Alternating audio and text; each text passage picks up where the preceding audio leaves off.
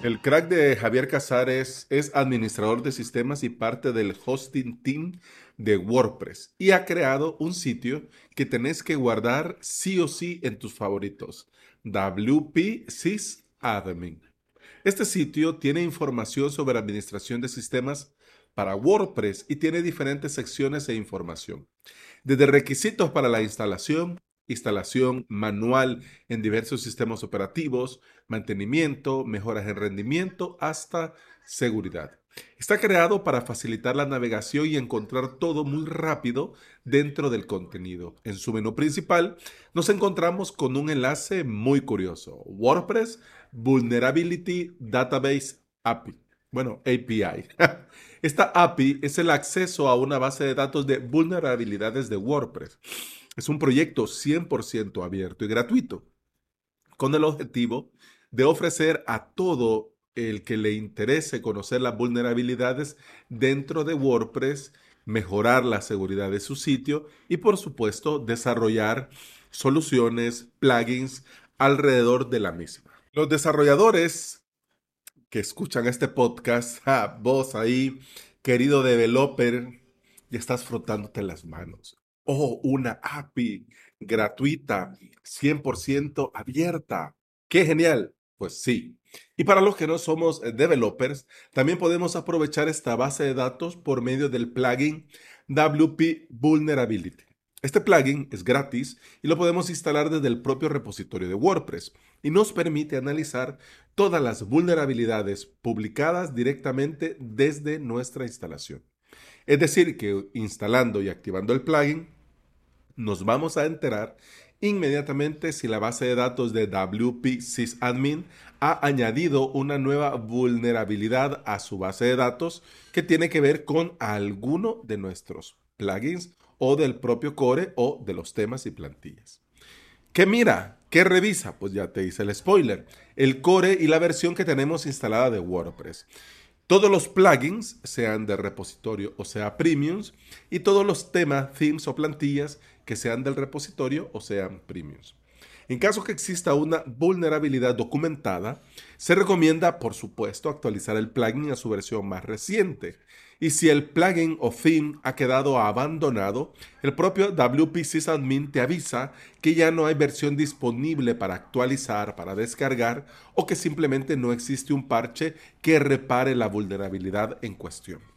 Y por si te lo estás preguntando, este plugin no recoge ninguna información de tu WordPress, ni de tu usuario, ni del resultado de los análisis, ni del core, es decir, ni los resultados de los análisis de ninguno, pero por supuesto, ni del core, ni de los plugins, ni de los temas. Es decir, que no recoge nada.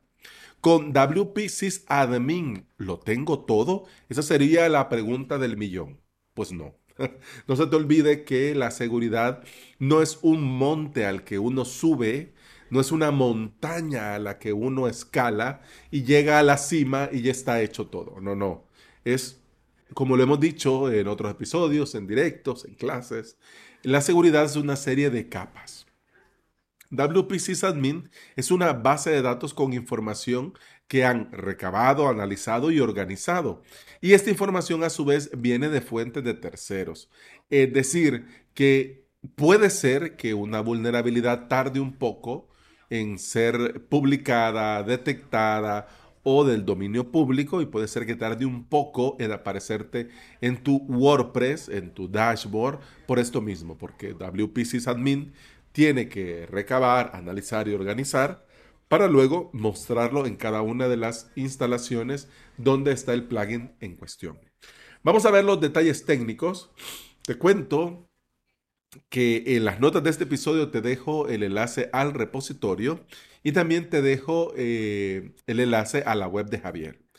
Vamos a ver, al día de hoy que estoy grabando este episodio, la versión del plugin es la 1.1, ha sido actualizado hace más de un mes, tiene más de 400 instalaciones activas, funciona con WordPress 5.2 o superior, ha sido probado, testeado y garantizado que funciona impecable con WordPress 6.0 y necesita PHP 7.2 o superior para funcionar. No se te olvide que PHP 7.0, 7.1, 7.2, 7.3 ya están obsoletos y no son recomendables para producción. Pero, claro, dependiendo de qué o cuál cliente y dependiendo de qué o cuál WordPress, claro, uno se topa con sorpresas. Sin lugar a dudas, este plugin te va a ser muy útil para estar al tanto de las nuevas vulnerabilidades en tu propia instalación. Yo lo estoy usando para mostrar en el propio WordPress de las vulnerabilidades que tienen algunos plugins. En algunos clientes que han venido con problemas en sus instalaciones y por lo que, y también para estos clientes, ¿no? Que están aferrados a X o Y versión o a X o Y plugin que ya no continuaron pagando o que alguien se lo pasó por ahí y ya no le pasó la nueva versión. Y bueno, claro, también a este tipo de instalaciones en el que está todo funcionando y no quieren actualizar porque dicen que no son conejillos de India de nadie y que claro, que rompan los WordPress de tal o cual, el mío no. Pero ¿qué sucede? El tiempo pasa, las vulnerabilidades van y vienen y estas cosas simplemente se quedan sin hacer. Y todo esto desde el propio WordPress, es decir, desde el propio WordPress se mira, se lee y rápidamente eh, el cliente puede darse cuenta que hay vulnerabilidades para uno, dos o tres de sus plugins sin actualizar. Y por supuesto, la idea es buscar solución, actualizar, buscar una alternativa si es que el plugin ha quedado abandonado y resolver cuanto antes los problemas de seguridad que aparecen y que nos enteramos gracias al plugin. Yo te recomiendo probarlo, ver los avisos en el listado de plugins y para más información ir a salud del sitio de tu instalación para tener más info del estado de seguridad de tu WordPress con el plugin WP Vulnerability. Y bueno, hemos terminado el episodio 713 de Implementador WordPress y VPS.